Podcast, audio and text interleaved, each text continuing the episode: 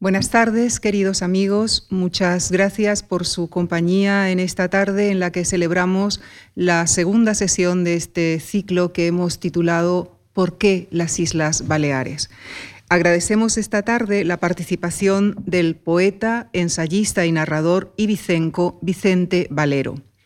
Licenciado en Filología Hispánica, es autor de siete libros de poemas que ha recopilado en la antología titulada Canción del Distraído. Por Días del Bosque obtuvo el Premio Internacional de Poesía Fundación Loewe. Es también autor de varias novelas, la última de ellas, publicada en 2020, se titula Enfermos Antiguos.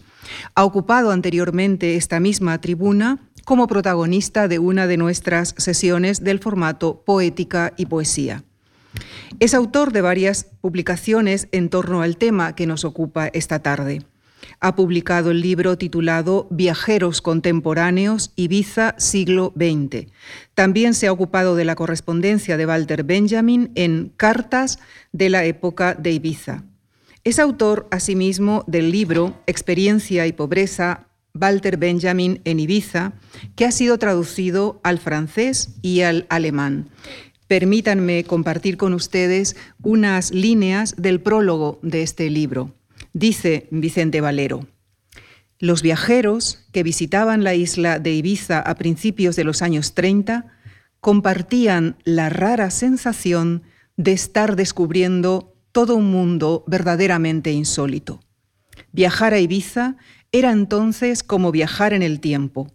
Una extraña pero sólida fidelidad a los orígenes sorprendía a aquellos viajeros que no tardaron en idealizar todo aquel mundo intacto que creían haber descubierto, transformándolo en un nuevo espacio personal para la utopía.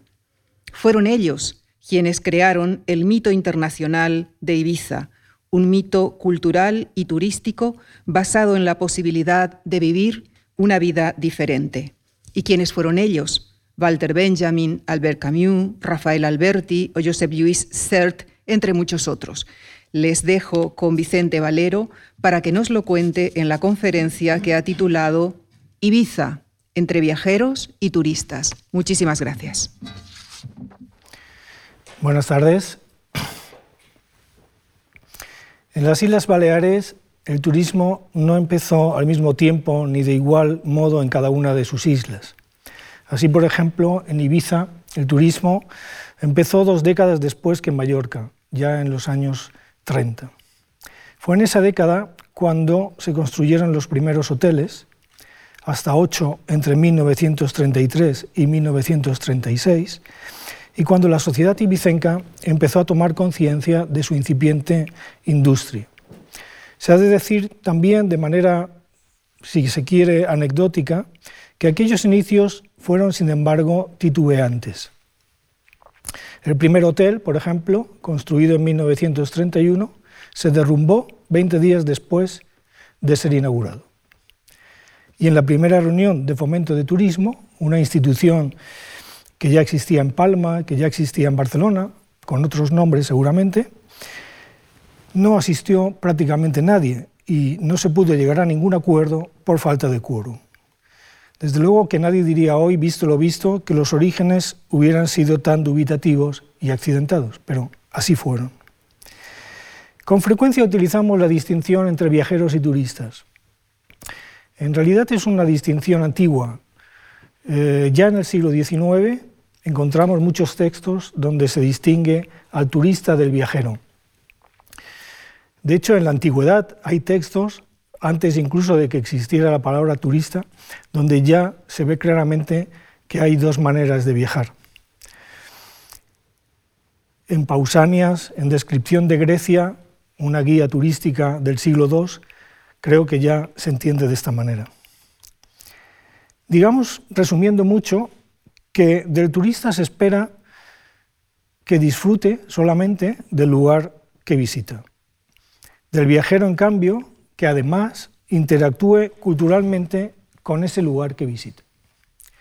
Por supuesto que antes de los años 30, algunos viajeros y algunos turistas ya habían visitado Ibiza, pero eran diferentes. Utilizaban otro vocabulario. Por ejemplo, hablaban de atraso y de pobreza, algo que en los años 30 ya no ocurrirá. En los años 30 se habla de un mundo arcaico, no de atraso. En los años 30 se habla de austeridad y de belleza formal y pureza de las formas, no de pobreza exactamente. Hay una estética de la pobreza, hay una idealización y por lo tanto eh, hay una gran diferencia entre aquellos primeros viajeros de principios de siglo, como Joaquín Sorolla, como Santiago Rusiñol, como Blasco Ibáñez, que pertenecen, por supuesto, además a una generación eh, anterior a estos otros que vendrán en los años 30. Los orígenes del turismo en Ibiza estuvieron, por tanto, marcados por la presencia de testigos excepcionales muchos de ellos turistas que se convirtieron en viajeros un poco sobre la marcha mientras estaban allí, debido a que en realidad no sabían muy bien eh, qué es lo que se iban a encontrar. Y esto es seguramente lo más destacable, porque aquellos testigos iban a conseguir interactuar con la isla hasta el punto de contribuir decisivamente a sacar a la isla del anonimato, a conocer, a dar a conocer el nombre de Ibiza y a dar a conocer una Ibiza muy especial. Nos referimos a toda una serie de escritores, pintores, arquitectos, fotógrafos y periodistas que durante aquellos años, entre 1930 y 1936, obviamente cuando hablo de la década de los años 30 solo podemos referirnos en cuanto al tema que nos ocupa, entre el 30 y el 36, pues la guerra civil eh, acabó eh, con aquel impulso.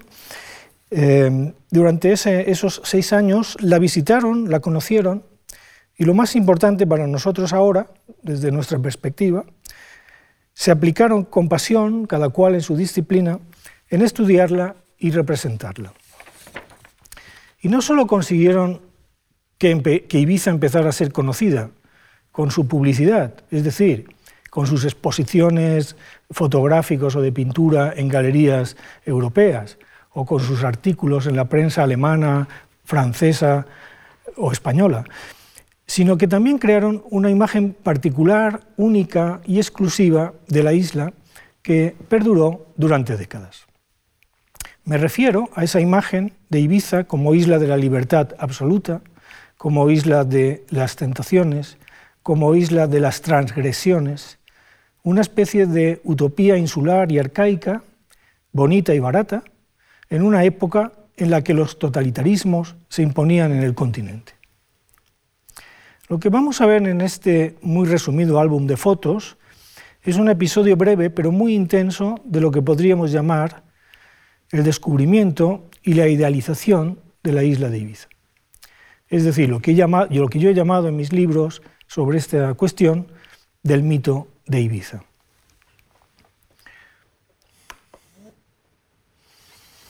En esta fotografía vemos al filósofo, pensador alemán, judío, Walter Benjamin. Sin duda, el testigo más excepcional de aquellos años, junto con unos amigos a los que había conocido en la misma isla. Verdaderamente parece difícil saber aquí hasta qué punto Benjamin es un turista o un viajero. Pero lo cierto es que Benjamin llegó en abril de 1932 como turista y se convirtió apasionadamente en un viajero. Sus cartas, su diario, sus artículos y todos sus relatos están llenos de noticias sobre Ibiza, reflexiones interesantes, eh, profundas, rápidas, como, era habitual en su modo de proceder, sobre su cultura popular, sus paisajes y también sobre los individuos nada convencionales que empezaban a visitarla en aquellos mismos años. En la foto, por ejemplo, vemos aquí nada menos que a un nieto del pintor Paul Gauguin, llamado exactamente como su abuelo, y sobre el cual Benjamin escribió algunas páginas memorables.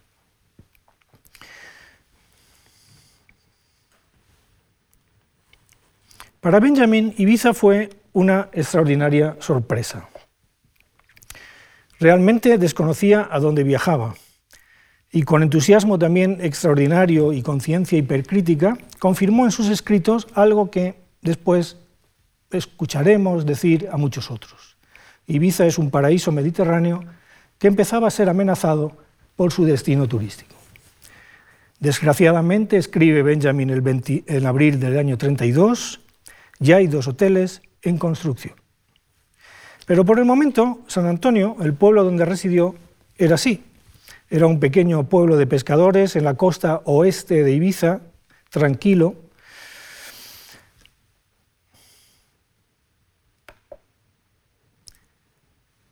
Y así era la casa, el lugar donde se instaló. En la otra parte del pueblo, en el otro lado de la bahía, donde se encontraba un molino, una casa donde vivían los propietarios y esta pequeña casita donde se alojó Walter Benjamin, lleno de corrales y establos, como vemos aquí detrás, pero desde luego junto al mar. Así pues, inesperadamente Benjamin salió de Berlín en abril del 32 y para instalarse en esta pequeña casa junto al mar. En sus primeras cartas, Benjamin ya nos ofrece las claves sobre aquella Ibiza y el vocabulario también nuevo que se iba a utilizar sobre eh, esta Ibiza que veían eh, viajeros y turistas en los años, en los años 30. La isla escribe en su primera carta el 22 de abril de 1932, solo tres días después de su llegada, se encuentra al margen de los movimientos del mundo e incluso de la civilización, y es preciso renunciar a todo tipo de comodidades. Esto puede hacerse sin problemas, pero no solo por la paz interior posibilitada como un resultado de la independencia económica, sino también por la disposición de ánimo que le proporciona a uno su paisaje, el más virgen que jamás he encontrado. Como la agricultura y la cría de ganado aún se practican aquí de forma arcaica, no cabe encontrar más de cuatro vacas en toda la isla, ya que los campesinos siguen apegados a una economía a base de cabras. Tampoco es posible ver algún tipo de maquinaria agrícola, y los campos se riegan como hace cien años por ruedas de labranza arrastradas por mulas. De igual modo son arcaicos sus interiores. Tres sillas junto al muro de la habitación frente a la entrada se ofrecen al extraño con la confianza y seguridad que tendrían tres Cranachs o Gauguins colgados en la pared. Un sombrero sobre el respaldo de una silla es más imponente que la más costosa tapicería. Queda decir finalmente que existe una serenidad, una belleza en los hombres, no solo en los niños, y además de eso, una casi total libertad de los extraños que debe conservarse mediante la parquedad de informaciones sobre la isla.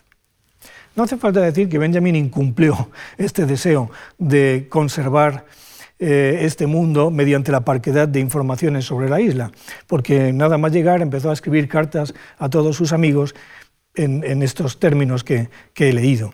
Y además también empezó a escribir artículos sobre la misma Ibiza, relatos, y de alguna manera pues contribuyó decisivamente precisamente a difundir eh, todas estas eh, maravillas eh, de Ibiza descubiertas en el año 32.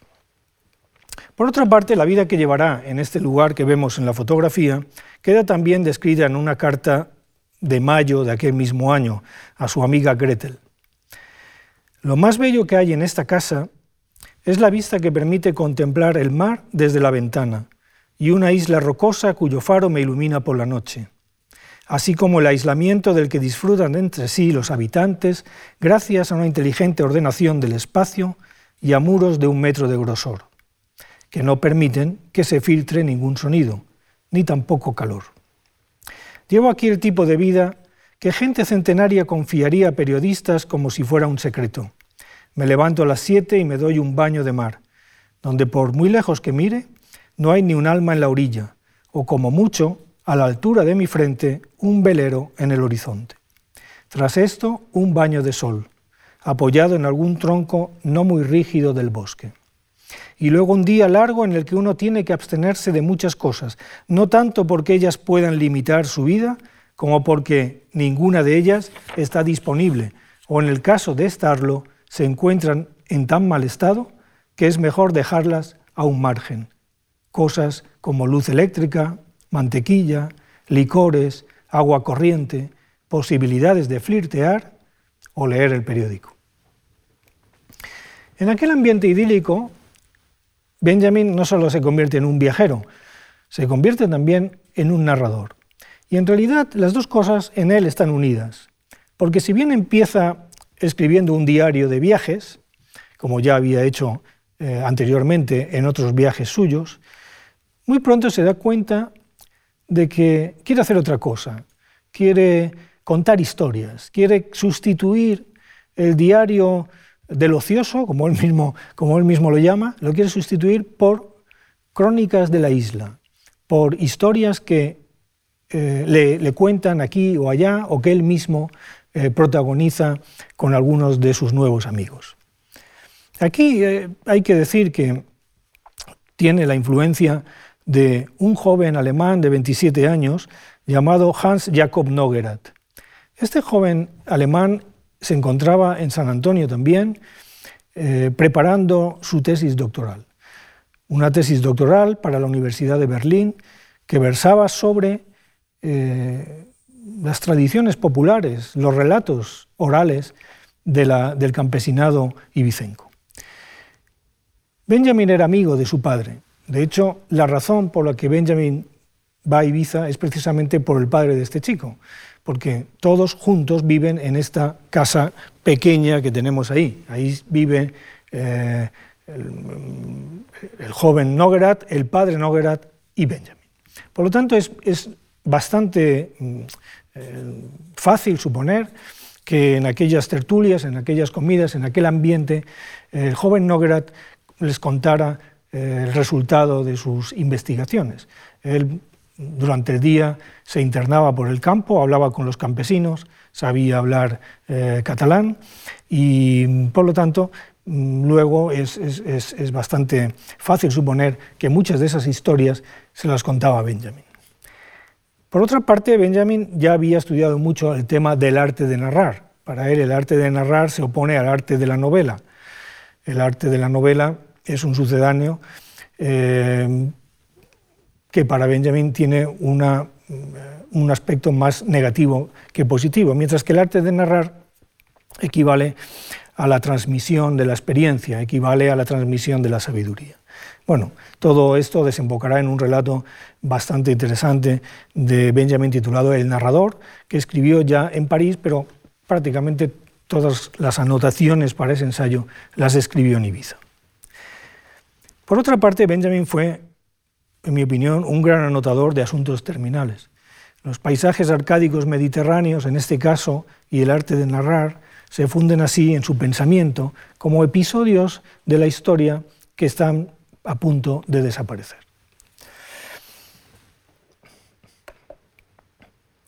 Benjamin estuvo dos veces en Ibiza. En 1932, como he dicho, llegó como turista e inmediatamente se convirtió en un viajero.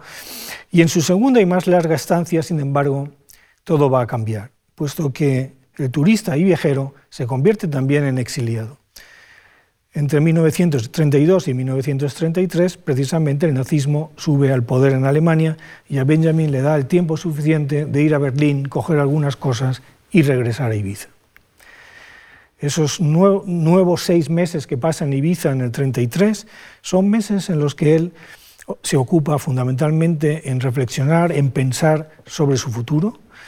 Ni siquiera sabía en ese momento a dónde iba a ir a vivir. Luego decidió allí mismo ir a París. Y mientras pasan los días, su condición de exiliado va ensombreciendo a sus otras dos condiciones de viajero y de turista. Necesita escribir y publicar para sobrevivir, pide y acepta encargos de artículos y reseñas que seguramente jamás habría aceptado y escrito de no verse en aquellas nuevas circunstancias. y finalmente se va de Ibiza en septiembre de 1933 con una maldición que fue también una profecía, porque escribió, echo de menos ahora las, las densas sombras con las que las alas de la crisis económica enterrarán en pocos años toda esta soberbia de tenderos y veraneantes. Siete años después se suicidaría en Portbou, acosado por el nazismo. Otros muchos escritores viajaron a Ibiza en aquellos años 30. Albert Camus era tan joven que todavía no había escrito nada. Acababa de casarse y vino con su joven mujer, Simone Ie, pero en su libro, en su primer libro, años después, se acordaría de aquellos eh, paseos, de, aquellas, de aquel viaje ibicenco, en un precioso texto titulado Amor a la vida, que precisamente incide también en ese mismo aspecto en el que todos parece, parecen coincidir, ese aspecto de estar contemplando un mundo tradicional y feliz, pero que probablemente se va a terminar muy pronto.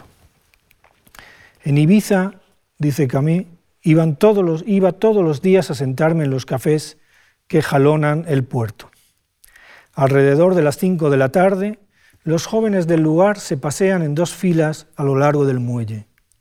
De ahí surgen los matrimonios y ahí se hace toda la vida. No puede uno dejar de pensar que hay cierta grandeza en el hecho de comenzar de esta manera la vida ante todo el mundo. Me sentaba allí, un poco aturdido todavía por el sol del día, llenos los ojos de iglesias blancas y de muros enjabelgados, de capiñas secas y de olivos hirsutos. Bebía una horchata dulzona, contemplaba la curva de las colinas que frente a mí bajaban suavemente hacia el mar. El atardecer se hacía verdoso. En la más elevada de las colinas, la última brisa hacía girar las aspas de un molino. Y por un milagro natural, todos bajaban la voz de manera que ya no existía más que el cielo y las palabras cantarinas que subían hacia él, pero que se oían como si vinieran de muy lejos. En ese breve instante de crepúsculo reinaba algo de fugaz y melancólico, sensible no a un hombre solamente, sino a todo un pueblo. Yo, por mi parte, tenía ganas de amar como se tienen ganas de llorar. Me parecía que cada hora de mi sueño sería robada en adelante a la vida es decir, al tiempo del deseo sin objeto. Camille visitó la isla en el año 35. En realidad fue un viaje que realizó a las Baleares, aunque finalmente solo estuvo en Mallorca y en Ibiza. Es bastante sorprendente porque sus ah, ascendentes maternos eran menorquines.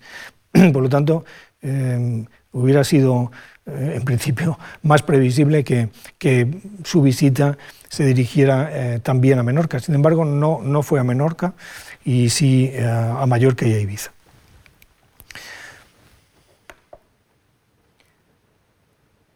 Si Benjamin en Ibiza se convirtió en narrador y escribió nada menos que siete relatos, Jacques Prévert se convirtió en poeta en Ibiza.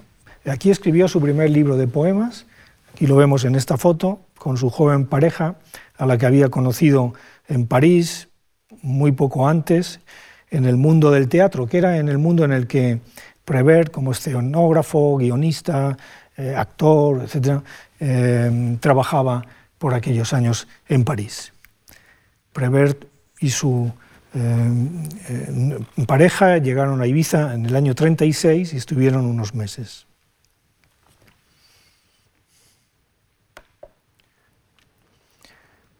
El escritor norteamericano Elliot Paul, cuando estuvo en Ibiza, eh, eh,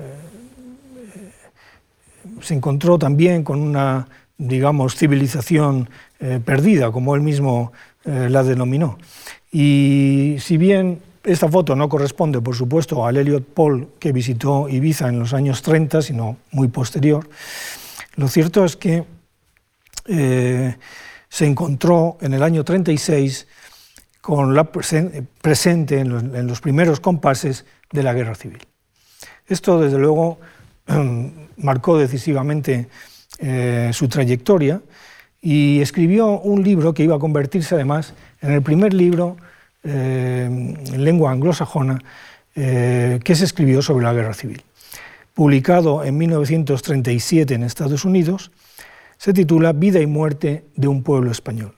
Lo que hace Elliot Paul es precisamente eh, describirnos cómo era el pequeño pueblo de Santa Eulalia, en la costa este de la isla, donde él había pasado varias temporadas desde, el año 30 hasta el año 36. Había conocido a los vecinos, conocía a la gente del pueblo y los retrata y los describe y ve cómo eh, finalmente en julio del año 36 eh, toda esa eh, Arcadia feliz se ve envuelta por un pañuelo de odio y de rencor en el mismo pueblo. Algo que como sabemos, luego ocurriría en, muchísimos otros lugares eh, de España durante la Guerra Civil. Este libro eh, lo leyó nada más publicarse el mismo Manuel Azaña y lo comentó en uno de sus diarios. También la pareja de escritores Rafael Alberti y María Teresa León se encontraban veraneando en la isla en julio de 1936. También ellos se encontraron con eh, la irrupción de la guerra, la irrupción de las armas, que pondría fin a aquella Arcadia, es decir, que en algunos casos el fin de la Arcadia no fue el turismo, como en el caso de, Benjamin, sino eh, la guerra civil. Ambos escribirían sobre aquellos días que realmente fueron agitados, porque el 18 de julio acabaron refugiándose en una cueva, eh, junto con otros eh, eh, amigos que habían conocido en Ibiza, republicanos, y ambos escribieron sobre aquellos días muchos años después. Alberti escribió unos poemas magníficos sobre, sobre Ibiza en los años 30 y también María Teresa León un texto en su libro Memoria de la Melancolía.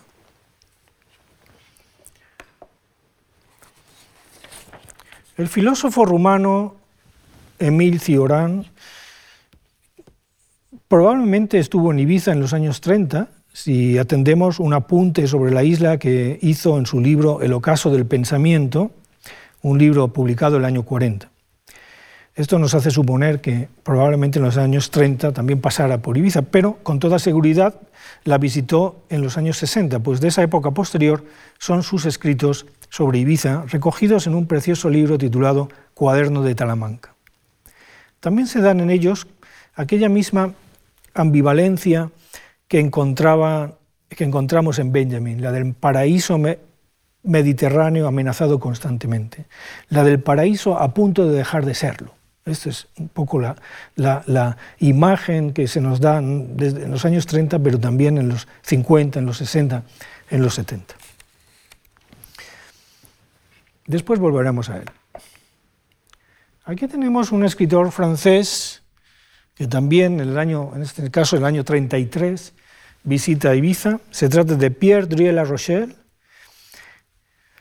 ¿Es posible que coincidiera con Benjamin? Es una pregunta que nos hemos hecho muchos. Desde luego es lo más opuesto a Benjamin. Ya entonces La Rochelle era conocido por ser un eh, eh, militante eh, fascista y antisemita.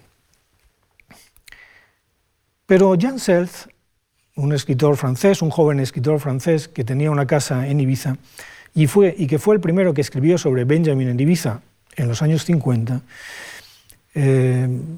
escribió, dijo que realmente los dos habían estado en su casa.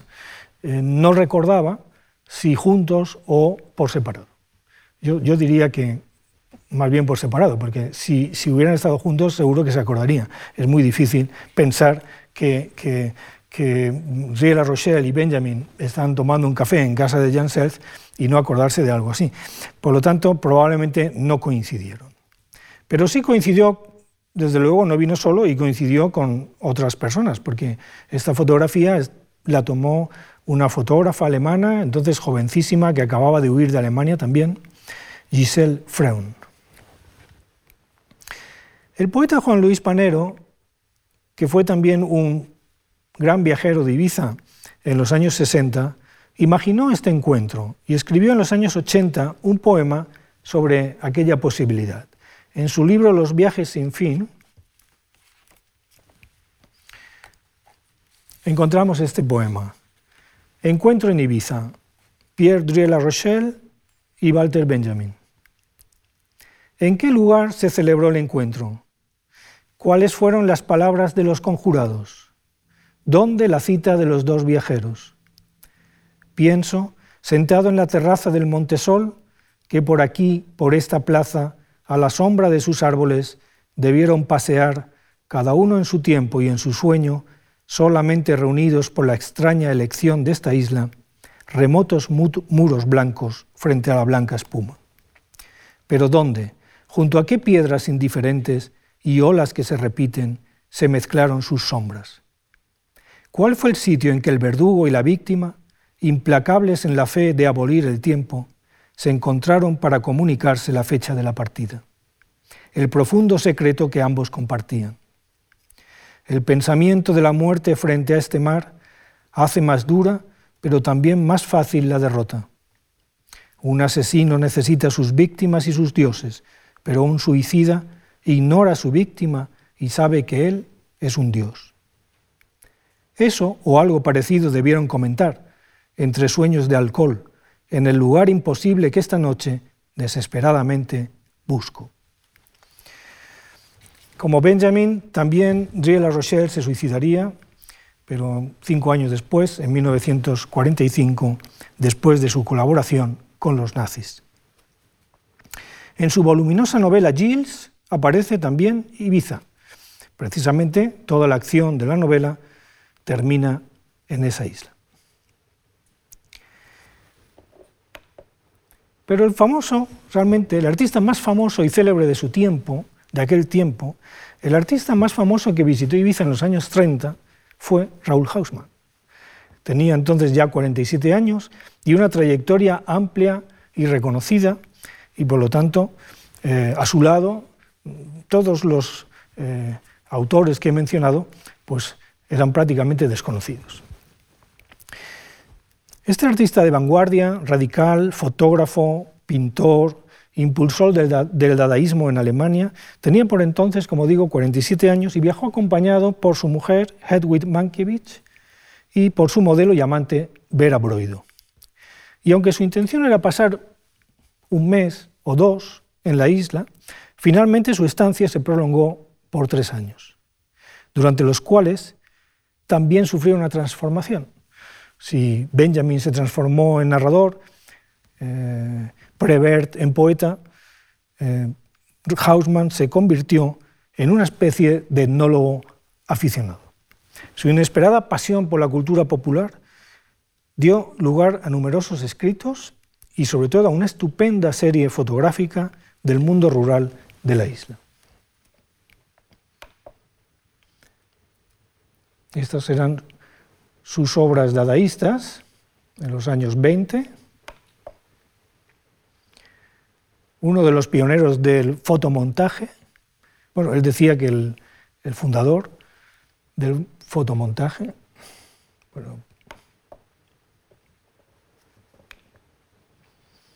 y aquí ya lo vemos completamente transformado en un visitante de Ibiza.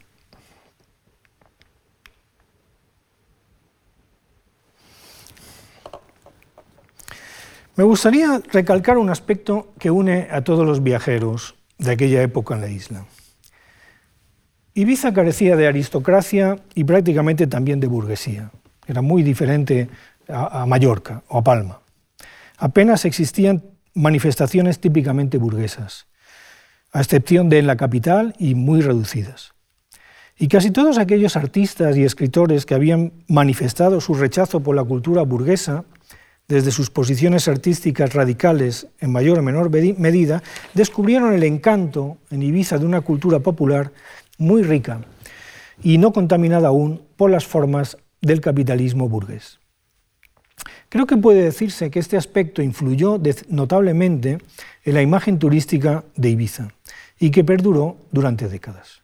Pensemos, por ejemplo, en los hippies de los años 60. sensación de libertad absoluta, vestuario informal, predominantemente blanco, transgresiones diversas, nudismo, drogas, relaciones amorosas alternativas. Todos estos aspectos ya los encontramos en los años 30 y son destacados en los escritos de la época. Por ejemplo, el primer gestor de la oficina de turismo, un alemán llamado Thomas Schlichtrul, escribió en 1932 lo siguiente. No hay duda, en casi ningún sitio el visitante disfruta de tanta libertad, tanta independencia individual como en Ibiza. Cabría preguntarse por qué y no encontraríamos una respuesta del todo satisfactoria. ¿Por qué desde el principio del turismo en Ibiza la palabra libertad, la sensación de libertad ya se asocia a esa imagen? Sin duda la tolerancia y la indiferencia de los ibicencos por todo lo que hacían los forasteros podría ser una de esas razones, pero seguramente no la única. En cualquier caso, Ibiza encontró así, sin buscarlo, su imagen diferenciada como destino turístico, al menos respecto a su vecina Mallorca. Ibiza ha sido y sigue siendo un lugar donde siempre parece ser posible dar un paso más allá en el orden de todas las morales. Pensemos, por ejemplo, en las dos grandes películas con Ibiza como telón de fondo. More, de Barbara Schroeder, con música de Pink Floyd, y Fake, de Orson Welles. La primera es un viaje al mundo de las drogas.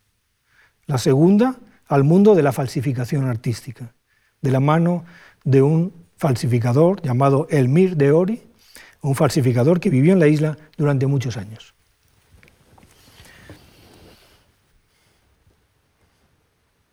El álbum fotográfico de, de Hausmann, del cual solamente voy a mostrar eh, muy pocas fotografías, porque es un álbum muy, muy amplio, eh, muestra todo lo que eh, les resulta interesante del mundo doméstico y de la vivienda rural campesina.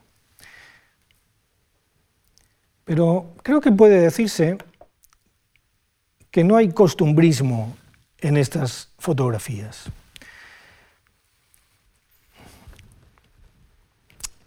Creo que las fotografías de Raúl Hausmann tienen una intención diferente. Vamos viendo estas fotografías de objetos domésticos, también de paisajes, de interior, marítimos, oficios. También eh, hay una serie de fotografías de, de desnudos en su modelo Vera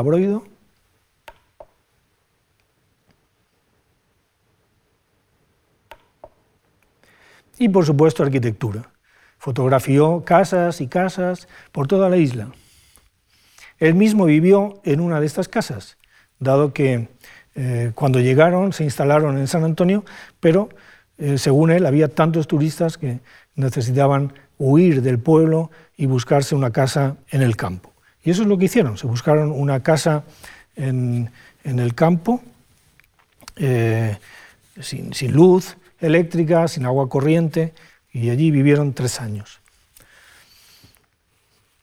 Como he dicho, creo que sus fotografías, lejos de ser costumbristas, como solían ser las fotografías en los años 20, me refiero a las fotografías que también se hacían de Ibiza en los años 20, tienen una intención diferente. Creo que lo que buscan las fotografías de Hausmann es sobre todo catalogar y mostrar un mundo que ha perdurado con la mayor dignidad, sin contaminaciones burguesas y capitalistas.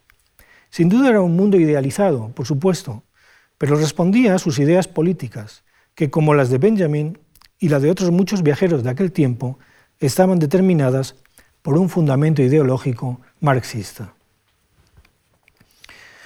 Años después, Hausmann también escribiría una novela autobiográfica sobre aquellas vivencias ibicencas. La novela se titula Ile, Ser Sueño en España. Interiores y exteriores de las casas. Y por supuesto, si aquella arquitectura parecía tan interesante, no, iba, no iban a no darse cuenta, por supuesto, los jóvenes eh, arquitectos del momento.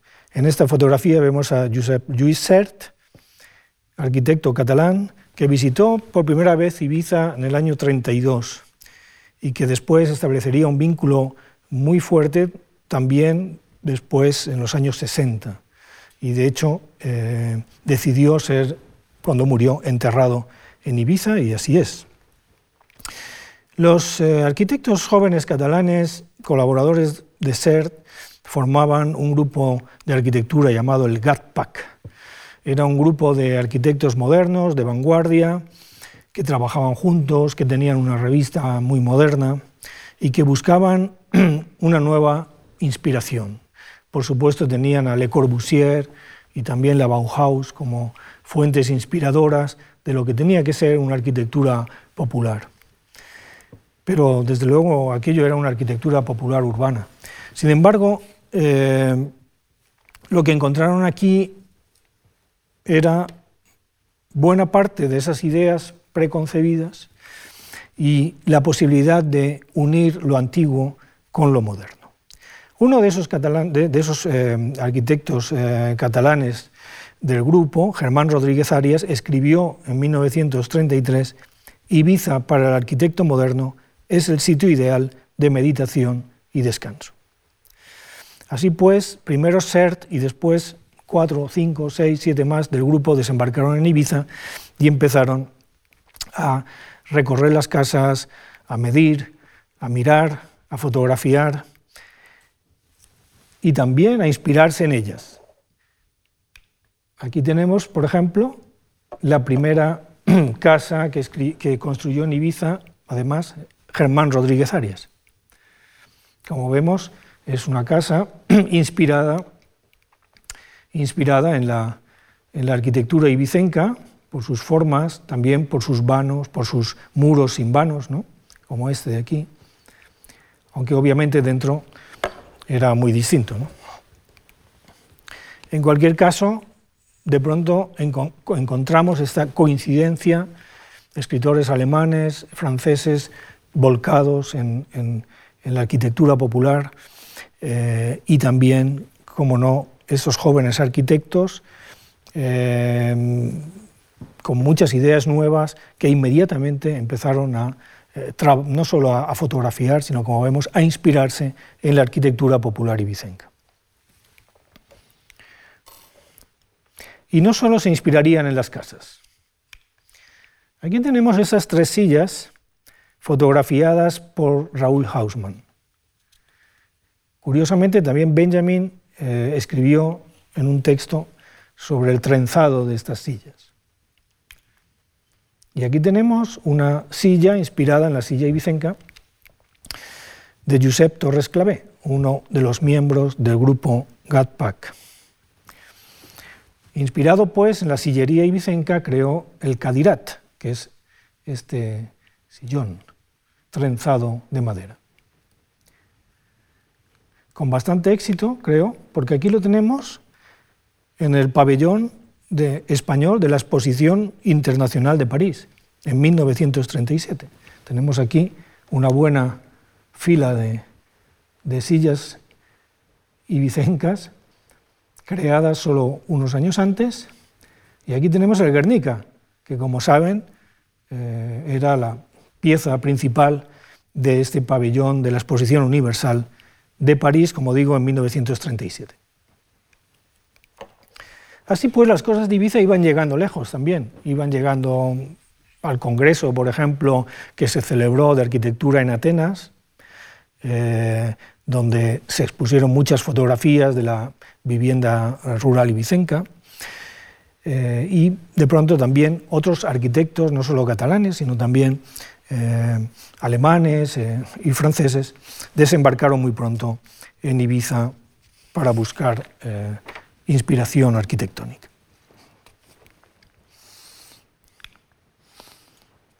Sin duda los fotógrafos fueron fundamentales para la difusión de, Ibiza y para la difusión de las cosas de Ibiza.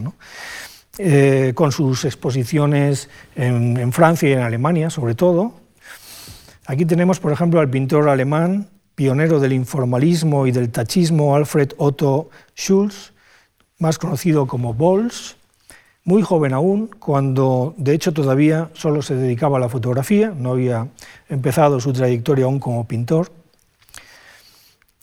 ya se va viendo que es, es, es, un hecho que se repite, que muchos de estos eh, grandes artistas, cuando estuvieron en los años 30 en Ibiza, eran muy jóvenes todavía, ¿no? habían prácticamente ni siquiera iniciado el arte con el que después se consagrarían. Bols eh, fotografió también, yo diría que también de una manera no costumbrista, de una manera moderna, nueva, también fotografió casas rurales. Aquí vemos, por ejemplo, esta, esta casa con esta, obviamente, eh, intencionalidad, este muro eh, que, que, nos lleva directamente a la ciudad, a Ibiza, con esta chimenea. Bueno, no sé, creo que puede decirse claramente que los fotógrafos que visitan Ibiza en los años 30 van mucho más allá del, costumbrismo. También fotografió paisajes puros, sin, casas, sin, nada. Por supuesto, una de las grandes fotógrafas que visitó eh, Ibiza en, en, los años 30 fue Giselle Fraun, pero también Giselle Fraun todavía no era una gran fotógrafa, tenía 18 años, no se le podía exigir que fuera eh, nada más que, más que tener una cámara. ¿no? Y bueno, pues estuvo por Ibiza en el año 33, sabemos que allí conoció a Benjamin. Digo esto porque ella es la, autora de una serie fotográfica formidable de Walter Benjamin en la Biblioteca Nacional de París, y una, serie fotográfica de Benjamin estudiando en la Biblioteca Nacional, muy célebre pero obviamente eso ocurrió tres o cuatro años después. Eh, ella, eh, en, un texto, dice haber conocido a Benjamin en, Ibiza, de manera que conoció a Benjamin y, como hemos visto antes, también a Adriel La Rochelle. Los conoció quizá al mismo tiempo en la casa de Self, no sabemos.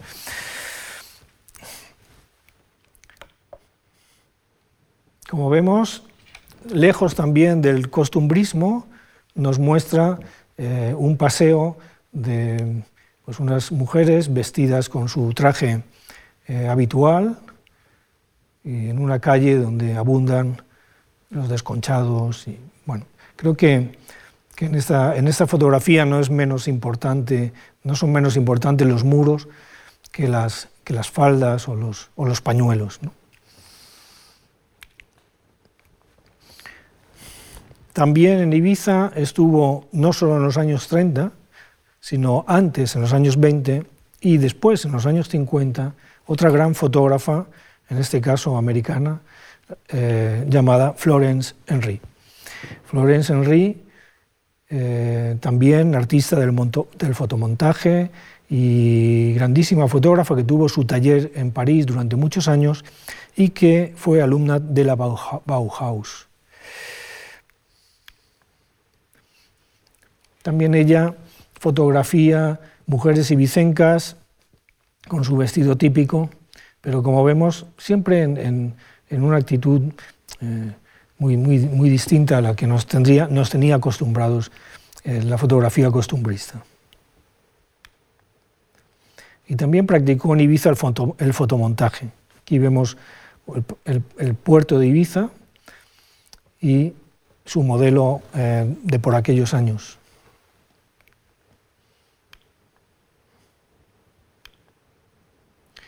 Lo mismo puede decirse de Jean Moral, es un fotógrafo francés muy joven eh, que también visitó la isla en el año 35, me parece. Eh, y eh, digamos que ella y Florence Henry y Jean Moral nos ofrecen algunas muestras de arte vanguardista en, Ibiza. A pesar de que fueron muchos los eh, escritores y pintores eh, y fotógrafos vanguardistas que visitaron Ibiza en los años 30, bien, no, no, dejaron allí muchas, muchas obras de vanguardia. Sin embargo, creo que en el caso de Henry con sus fotomontajes y, y, Moral con sus eh, fotografías de corte surrealista, como esta, eh, bien, eh, aportaron sin duda una manera también diferente de fotografiar en Ibiza. Esta fotografía se titula Sombra de Jean Moral, haciendo una fotografía, y vemos una silla también. Y esta también es una fotografía de Moral. Bueno, si los fotógrafos fueron importantes para difundir la imagen de Ibiza, pues eh, también los pintores. Eh, la lista de pintores sería interminable. Hablamos de pintores catalanes como Barrau, eh, pintores como valencianos como Soler, pintoras como Soledad Martínez. bueno, la, nómina es, extensísima. Es como si de pronto hubieran desembarcado en, solo cinco años eh, decenas y decenas de pintores, no solamente españoles, americanos, eh, alemanes, eh, ingleses, franceses, italianos, desembarcaron montones de, de pintores para pintar preferentemente los paisajes de Ibiza.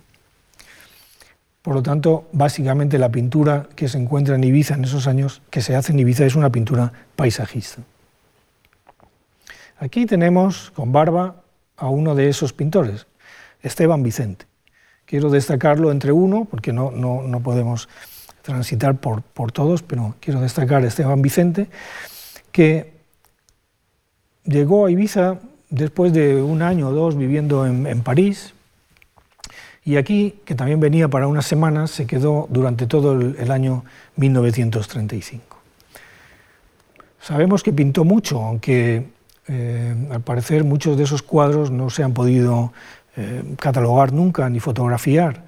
De hecho, se sabe que cuando en el año 36 sale de España, la primera exposición que realiza en Estados Unidos, país donde se quedaría a vivir para el resto de su vida, eh, fue una exposición en, una galería de Brooklyn y también sabemos que prácticamente todos los cuadros eran retratos de, Ibiza, hechos en Ibiza, pero poco más. Lo que sí sabemos es que él llevaba un cuaderno y allí dibujaba constantemente cosas que veía. Entonces es un cuaderno también muy amplio, con muchos dibujitos pequeños, donde se ve, por ejemplo, aquí una campesina encalando una pared, por supuesto, también hay ejemplos de, viviendas, de casas rurales. Tenemos aquí este pequeño ejemplo, pero muy bonitos, dibujos muy rápidos. Y, bueno, tenemos este sorprendentemente, porque eh, también dibujó Esteban Vicente a Raúl Hausmann. Esto nos lleva a, a un tema que bueno, ya hemos aventurado antes. Se conocieron, se trataban, la isla era muy pequeña eh, y además mm, básicamente iban a tres o cuatro sitios solamente. Cuando iban a la ciudad, pues prácticamente eh, había cuatro, cinco, seis, siete lugares que todos visitaban. Era muy difícil no, no encontrarse, sin embargo, son todos muy esquivos. Hausmann no dice nada de Benjamin, por ejemplo, y Benjamin en una carta dice que, que sabe que Hausmann está en San Antonio, pero que nadie se lo ha presentado y que él, de todas formas, no tiene muchas ganas de conocer a los nuevos visitantes. es decir, es que era casi imposible no encontrarse en, el pueblo de San Antonio en, mayo del año 32, porque en mayo del año, perdón, en, mayo del año 33, porque que es cuando llegó Hausmann a San Antonio. En mayo del año 33 en San Antonio podía haber, no sé, seis extranjeros, como mucho. Pero de todas formas, eh, finalmente, Benjamin no dice nunca nada más sobre el tema.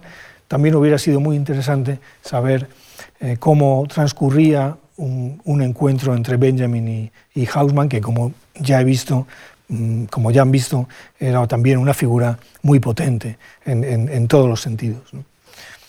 Como artista, como fotógrafo, como escritor y también él como persona. Aquí lo tenemos leyendo, al parecer hay otros testigos que recordaron estas lecturas que de vez en cuando hacía en, Ibiza y parece ser que era pues, un espectáculo extraordinario. Él era un, poeta fónico sobre todo, eh, por lo tanto sus, poemas estaban llenos de alaridos, eh, se subía encima de la mesa, eh, bueno, realmente era, debía ser bastante espectacular. Esteban Vicente lo, retrató aquí, por lo tanto, probablemente quiere decir que se vieron y se conocieron.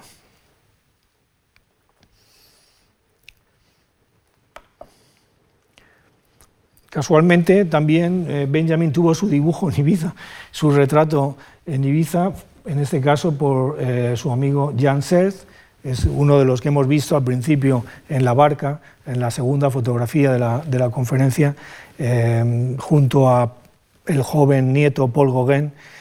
bien, pues Jan Seth también hizo este dibujo, en este caso de Benjamin. Este es un bar que se creó en el año 33, se llamaba Midjord y su fundador y propietario fue un hermano de Jan Selth, llamado Guy Selth.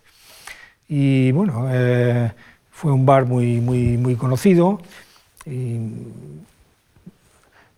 Yo quería aquí simplemente decir que los viajeros y turistas de los años 30 en Ibiza no solo crearon una imagen de Ibiza perdurable con sus fotografías, con sus pinturas, con sus artículos o sus obras literarias, sino que también muy pronto contribuyeron en la industria turística.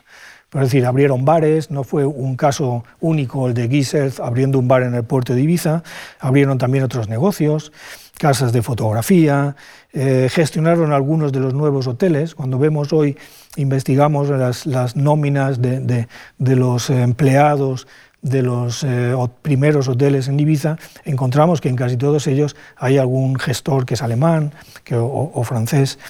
Eh, algunos de estos nuevos propietarios, además, a partir del año 33, algunos de estos nuevos propietarios eran judíos que acababan de huir de Alemania y encontraron en Ibiza pues, una posibilidad de, vivir, de sobrevivir, abriendo una pequeña pensión. Eh, bien, todo esto, mm, todo lo que he contado aquí eh, transcurrió, como digo, en, cinco o seis años, no más, porque en, la guerra civil, lógicamente, acabó con todo esto. Sin embargo, acabadas las guerras, en los años 50, todo volvió a empezar, y de la misma manera y en el mismo punto donde se había dejado. Ibiza no había cambiado y la necesidad de utopías continuaba vivo también. Otros muchos viajeros llegaron entonces y vieron las mismas cosas y pudieron escribir, fotografiar y pintar también una Ibiza ideal y arcaica. Pero Ibiza ya había entrado, a pesar de todo, en la civilización. No se encontraba al margen, como Benjamin había descrito en su primera carta. Y fue otro filósofo, al que ya hemos mencionado aquí, Emile Cioran, rumano eh, afincado en París, que visitó varias veces la isla en, los años 60, lo expresó muy bien en una de sus entradas de su cuaderno. Dice Ciorán, una albañil de Ibiza cuenta que hace 10 años, antes de la invasión de los turistas, los habitantes eran amables, afables, os invitaban a comer en sus casas, dejaban la puerta abierta día y noche. Ahora la cierran con llave. Se han vuelto egoístas. Apenas os dirigen la palabra. Se han hecho oscos y suspicaces. Y comen mejor. Pero que vivan mejor, que sean más felices, eso no es seguro. Antes ganaban poco, pero tampoco tenían necesidades. Hoy día tienen muchas y tienen que satisfacerlas. Por eso trabajan más que antes se cansan, se agotan. Pero lo mismo que los turistas, no pueden estarse quietos. El silencio ha desaparecido de la isla. Noche y día se escucha el estrépito de los aviones que la cruzan de parte a parte. Este es el precio que los indígenas pagan por el privilegio que han obtenido de poder comer hasta hartarse.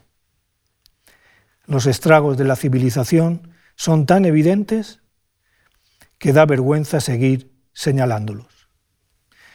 Así escribió Ciorán en 1966. Y con esto acabamos.